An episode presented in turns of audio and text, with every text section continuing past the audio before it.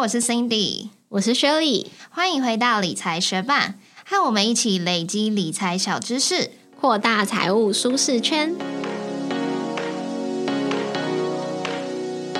我们在估算自己有多少资产的时候，一定会把股票的价值算进去嘛？但有的时候真的需要动用到那些资金，却很有可能是会不想要卖股的。像我们自己前阵子买了房子，付完头期款之后，其实手上就已经没剩下多少现金了。可是还是要做基础的装潢啊，添购家具家电啊。那虽然我们是可以卖掉股票来变现，可是有些股票我们本来就很想要长期持有，而且现在账面上。可能是亏损中的，我们就不想要卖掉。幸好我们是有家人愿意借钱让我们周转，所以还是可以继续持有那些股票。嗯。而且有时候意外就是会突然发生，有可能是自己或是家人需要开刀，那这个手术费有可能是从十几万到几十万都有的。虽然保险可能可以支付，但是申请理赔下来这个时间可能也要几个礼拜以上。所以呢，如果是手上持有股票的人，其实有一种方式就是让你不用卖股票，也可以快速及时的取得资金。那这个方式就是股票贷款。股票贷款也常被称作是股票质押，它就是用你上市柜的股票来当做担保品，向金融机构来申请贷款。当你短期内需要临时筹到一笔资金，股票贷款就是你可以运用的工具之一。只要透过股票贷款，手上的库存股票不用卖出就可以变现。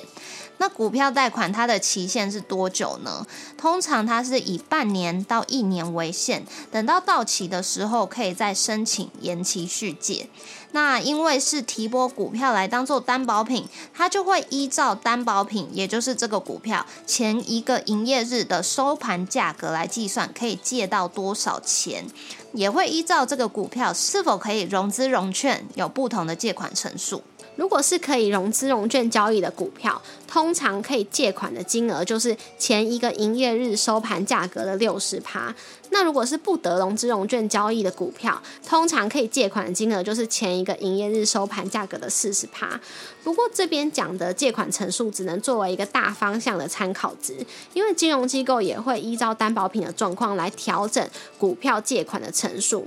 如果你提拨的股票是鸡蛋水饺股啊，持续亏钱的股票，或者是流通性太小的股票、信用不佳的，或者是股价大涨大跌，也有可能是警示股、处置股、管理股这些条件比较差的股票的话，那在贷款成数上面就会下修，甚至有可能没有办法贷款哦。另外，金融机构也会在每个营业日重新计算、更新你的融通额度，也就是调整你可以借到多少钱。因此，融通额度是会随着股票的市价波动而有所增减的哦。那如果想要知道手上的担保品、手上的股票可以借贷到多少钱的话呢？其实都可以直接去相关的金融机构它的网站或者是 App 里面可以试算。那我们以国泰证券来试算看看，台湾存股最热门的标的之一，也就是元大台湾五十 ETF 零零五零，它当做担保品来做股票贷款的话，可以借到多少钱？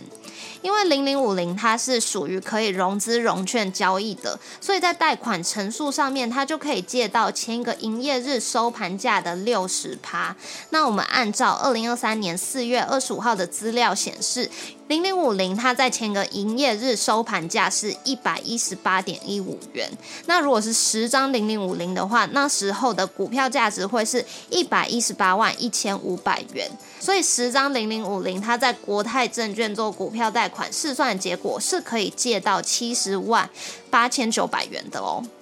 那我们以前多多少少其实也有介绍过各种的临时资金取得方式嘛，像是信贷啊、保单借款啊，或是房屋增贷等等。那在这么多的借款方式之中，选择股票贷款有什么优势呢？第一个优势就是没有动用就不会计算利息，而且是随借随还的。股票贷款它的利息是按日来计算的。利息费用的计算方式就是借款金额乘以借款年利率，再乘以借款天数，然后除以三百六十五天。所以，如果是以六点四五趴的利率来计算，借款一万块，一天的利息大约只要两块钱哦。那这样子的优势也可以运用在股票抽签。假设有一家公司准备上市，它就开放大家抽签申购它的股票，申购价是二十万，价差是五万好了。如果透过股票贷款借五到八天，就可以用两百多元的成本取得赚取五万块的机会哦。而且在还款之后，如果没有要求退回担保品，还可以再次动用一样的担保品来借款哦。第二个优势就是我们一开头一直强调的，不用卖股，因为卖出股票当然也是可以快速取得资金，不过如果后续想要再次买进，就会有价格波动的风险嘛。而且卖出和买进都会有手续费的产生。目前台股不论是买股票还是卖股票，手续费都是零点一四二五趴。那我们就来算看看，如果你想要卖出股票取得资金，会需要花费多少的手续费哦？我们就以前面提到的零零五零来计算，假设券商愿意给你三折的手续费折扣，你想要卖掉十张零零五零之后取得资金周转，这样子的手续费会需要花到多少钱呢？那它计算的方式就是由你卖出的价格一一八点一五乘上十张股票，也就是一万股，再乘上手续费零点一四二五趴，最后乘上券商愿意给你的手续费折扣优惠三折，这样子算起来大约是五百零五元。那等你补齐这个资金缺口之后，你后续想要再买进十张零零五零，我们不考虑价格波动，买入价一样算一八点一五的话，这样一卖一买的手续费就需要花到一千零一十元左右喽。那再来，我们计算利用股票贷款向金融机构取得资金，它会需要支付的利息是多少钱？我们一样以十张零零五零来做股票贷款，贷款利率算作三趴好了，一天的利息就会是它的收盘价一一八点一五乘上日利率，也就是三趴除以三百六十五，那再乘上十张股票，也就是一万股，算起来一天的利息就是大约九十七块。假设你乘坐股票贷款这间金融机构，它没有其他的开办费、手续费，那以这个零零五零的案例粗略计算起来，低于十天的短期资金周转，股票贷款就会是比较有优势的。下一个优势就是在股票贷款的期间，一样可以享有配股配息这些权益哦。根据台湾证券交易所公布的资料显示，台股定期定额扣款的金额，从二零二三年二月的五十点六亿元，到了二零二三年三月，增加成八十一点零七亿元哦。这也就代表了台湾人对于定期定额存股的喜爱。那存股族经典的策略就是持续买进，并且持有，为的就是冲高手中持股的张数，未来就可以每年靠这些持股来赚取丰沛的股息。那假设不想要卖掉手上持续配股配息的金鸡母，但又想要利用这些持股来取得资金的话，就可以运用股票贷款。以股票当做担保品来贷款的时候，还是可以在除权息的时候取得配股还有配息哦。如果是发现金的配息，就会直接存入你的账户。那如果是发股票的话，股票股利小于二十趴，一样会归入你的账户。不过，如果股票股利是在二十趴以上的时候，也就是说你持有一张股票可以拿到两百股以上的配股，那这些配的新股就会需要作为担保品，而且要放弃缓课所得税的权利哦。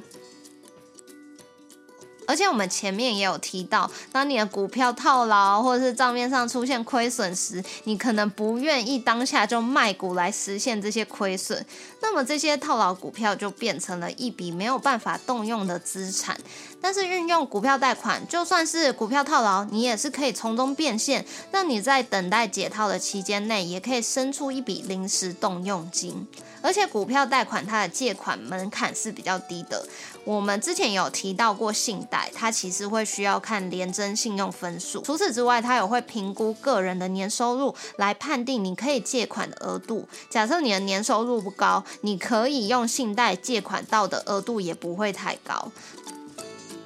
广告一下，理财学办也有 Instagram 喽，快去 Instagram 搜寻理财学办。follow 我们，获得更多理财小知识吧。但是股票贷款它的上限就是金融机构评估你提拨的担保品，它可以贷款的额度有多少。只要你的股票库存越大，其实你可以借贷的额度就会越高，而且它通常是一万元以上就可以借，所以小额贷款也不是问题。那最后，股票贷款它的优势就是手续简单、流程迅速，因为几乎各家金融机构它都可以线上申请股票贷款，提拨担保品，拨款速度大多也借在一分钟到三小时之内，所以比起其他的贷款方式，可能需要几个工作天的时程，借款的流程，股票贷款是迅速许多的。股票贷款虽然是近年来才兴起的资金取得管道，不过根据台湾证券交易所统计，股票贷款的融通余额已经在二零二一年的十月底达到了六百七十九点三亿元，其中有六十五点五六趴的资金回流回证券市场哦，用来投资上市柜证券以及期货交易。而另外二十七点三趴的资金是拿来做其他的金融理财，然后有五点五五趴的资金是拿来做周转，那有一点五九趴的资金是使用在消费性的支出上。到了二零二二年，股票贷款的融通余额更是来到了接近八百亿元。那接下来我们也想分享股票贷款跟其他常见的周转管道，像是信贷啊、保单贷款啊、信用卡预借现金，它们的比较。我们从利率来看的话，股票贷款它的利率大约是两趴到七趴之间；如果是信贷的话，大约是四趴到十六趴之间。那保单贷款通常会是四趴到六点八趴之间，而信用卡预借现金它会是六趴到十六趴之间。那如果是手续费来看的话，股票贷款有一些金融机构它是不收手续费的，如果有收也在两千元以下。那如果是信贷，它的手续费则是会在两千元到九千元之间。如果是用保单来贷款的话，通常是不用手续费。那如果是用信用卡来预借现金的话，手续费就会是借款金额乘上三点五趴，再加个一百元到一百五十元。那如果从额度来看的话，股票贷款就是用我们前面讲到的股票库存的额度四到六成左右。那信贷的话，就是要按照你的月收入去判断喽，额度大约会在五万到三百万之间。那如果是保单贷款的话，就要看你的保单价值准备金有多少，通常会是保单价值准备金的五十趴到八十趴之间。那如果是信用卡预借现金的话，就会是比较小额，五千块到三万以内。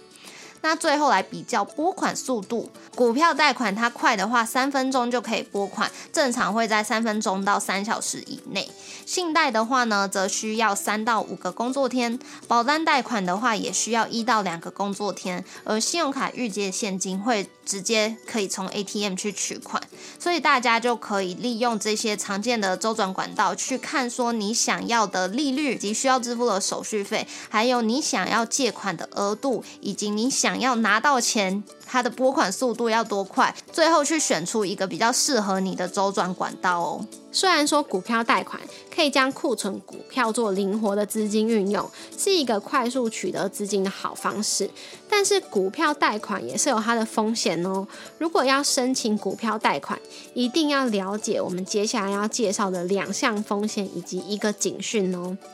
第一个风险就是追缴。股票贷款是以股票作为担保品，可是股票的市值是很容易上下震荡的。如果今天股票的价值一直跌，金融机构也不可能会很佛心的以价值持续减低的担保品来借出相同的款项给你。这个时候就一定要了解股票维持率是什么。简单来说，股票的维持率就是担保品的市值加上补缴担保品的市值除以借款金额乘以一百趴。只要你用来贷款的股票，股票维持率低于一百三十趴的时候，就会被金融机构通知要在两天内补缴款项，或是增加股票作为担保品。因此，也建议如果要做股票贷款的话，要选择成交量高、价值稳定的全值股作为担保品哦。如果想要详细的了解股票维持率的计算，可以参考我们文字稿上面的延伸阅读哦。再来，股票贷款会有的第二个风险就是断头风险。如果你的股票维持率持续低于一百三十趴，而且你又没有办法补缴款项或者是增加担保品，又或者是因为股价持续下跌，在你补足担保品之后，股票维持率还是持续下降，这个时候就会有断头的危机哦。也就是说，金融机构不需要征求你的同意，就会将你抵押的股票卖掉哦。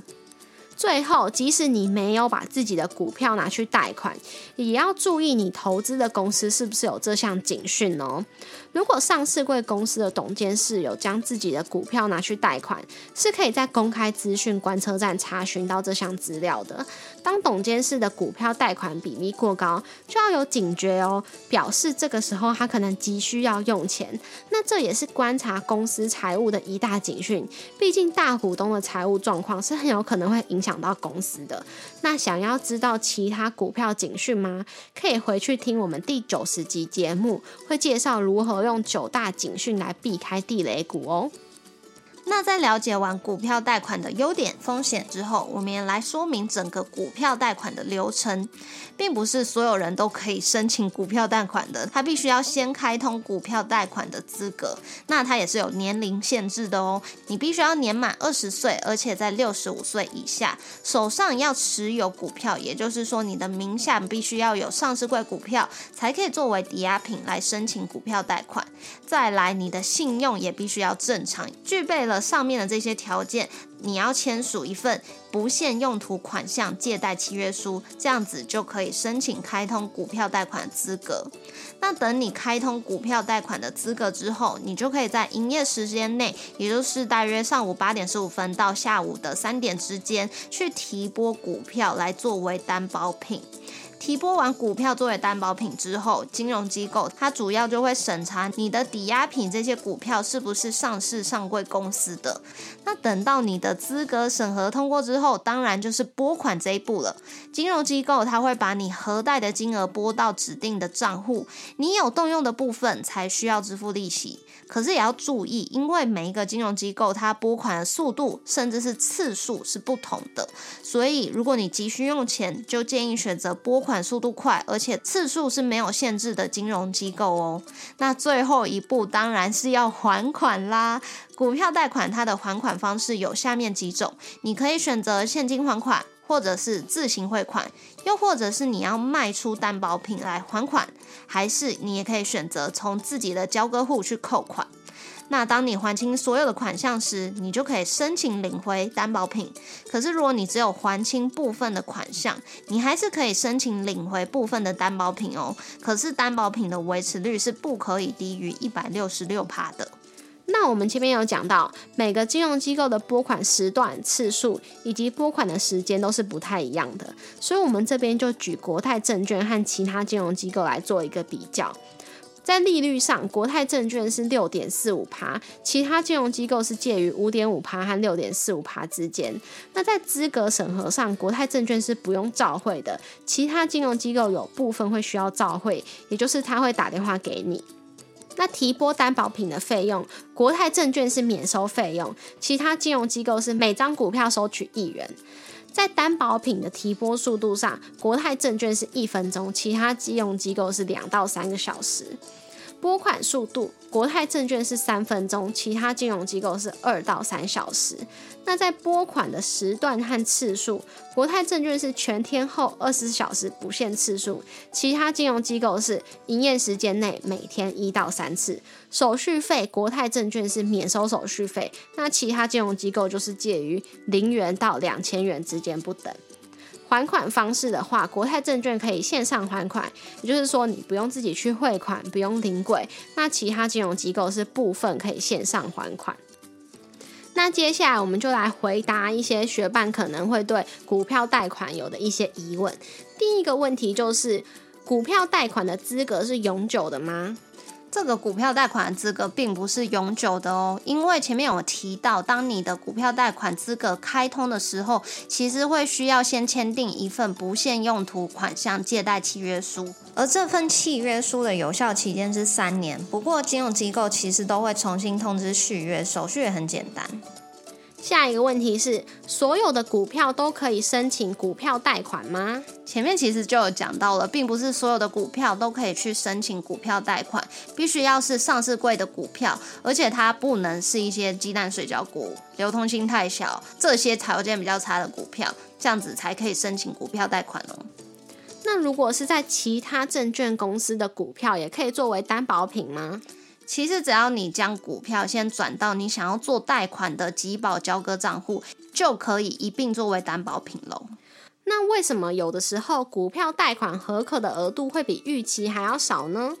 因为金融机构他会去看你有没有在他们机构内去申请了其他贷款，如果有的话，你的股票贷款额度就会跟着你前面的授信额度合并计算，这就是为什么合可的额度有可能会比预期少的原因之一。股票贷款可以分次借款吗？是可以分次借款的，只要你在可贷的范围以内，都可以分次借款。如果我早上借款，当天就还清款项，还是会被收利息吗？会，因为前面就有讲到它是按日来计算利息的，所以就算你是借款当天就还清款项，你还是需要支付一天的利息。那股票贷款和信用户融资有什么不一样呢？大家常听到的股票融资，它借来的钱就是要向券商借钱来买股票，但是股票贷款借来的钱，它是不限用途的，所以它不会去限制你这一笔钱只能在股票投资上，所以你借来的钱想要怎么使用都可以哦。谢谢你在忙碌的生活中愿意播出时间来和我们一起学习，在这边也诚心的邀请你在 Apple Podcast 和 Spotify 上面帮我们打新留言，让这个节目被更多人听见。同时也欢迎你到 Instagram 搜寻理财学伴，找到我们来跟我们聊一聊。如果你愿意支持我们，继续把理财学伴做得更好，让这个节目被更多人听见，也欢迎你分享理财学伴给身边也想一起学习投资理财的朋友哦。我们的网站上会有文字版的整理，如果想要收藏或是回顾，也欢迎你上去看看。网址是 moneymate 点 space 斜线股票贷款，拼法是 m o n e y m a t e 点 s p a c e 斜线股票贷款，也可以从节目的简介中找到网址哦。理财学伴，我们下次见，拜。我今天早上和我妈和我哥去上瑜伽课。那我之前有讲过，我哥就是筋骨非常硬嘛。然后我妈她上这个瑜伽的时间应该有超过三年，就是从疫情之前刚好开始。所以经过这三年，我觉得她进步超多的，就是她现在她手已经可以就是。就是手贴地那个平贴在地上，而且他做下犬式的时候，脚跟都可以贴着，哎，那很强。其实我觉得他那个就是小腿那边的筋已经比我软了，但是我可能是一些腰啊，或者是就是上半身对比较软，所以整体来说我好像可以做的动作比较进阶。可是我觉得他的腿有时候真的是拉的比我还要开，我就觉得蛮厉害的。然后我就在想，为什么呢？因为这也让我开始有点反劲，就是因为我一开始其实都是比他们软很多的，那对啊，我进步怎么这么少？然后他进步怎么那么多？虽然像我上礼拜就没去，因为我有事，所以隔了一个礼拜才去。或许就是筋不会比，就是有一次我记得有年假，所以我们那个周末上了两次课，上完我就觉得我筋好软的，我今年一定可以练成劈腿之类，就是有这样子的想法。呃，那时候上完那两堂，觉得自己筋很软的时候，就突然定了这个目标。但是呢，就是隔一个礼拜没去，就觉得哎，筋变得很硬什么的。然后我就觉得，因为在上课的时候，我妈常常就是做一样的动作，她是做的就是满脸通红、满身大汗的。那一方面，当然她可能体重有点比较重，但是另一方面，我觉得她真的是很认真做每一个动作，只要她做得到，嗯嗯，然后她会努力去做到，然后。很想要挑战，然后我就有点反省，因为我就是，嗯，如果觉得自己就是我可以接受一点点痛，就是好，比我现在可以的程度再往前推一点，可是我觉得他愿意接受了那个痛感往前推的感觉，可能是我的三四倍，所以我就进步的很慢，然后我就觉得他已经快要超越我，我就觉得很厉害，然后就觉得说，嗯，为什么他愿意承受这么多呢？那为什么我就是自己有点这种小偷懒的心情？因为像这种。现在已经不是那种义务，就你一定要去上课那种教育，我还选择花这个时间，我是不是就是应该要把这件事情做好？那就想说，哦，是因为我妈比较忙，所以她比较珍惜她的时间吗？还是因为她本来就比较这种自我挑战的心情？还是因为她一个人去上课，可是是要付三个人的学费呢？哦，她帮你付学费啊？对啊，还有我哥的，所以他用三倍的 认真来上这个课。嗯嗯嗯，那你有问他吗？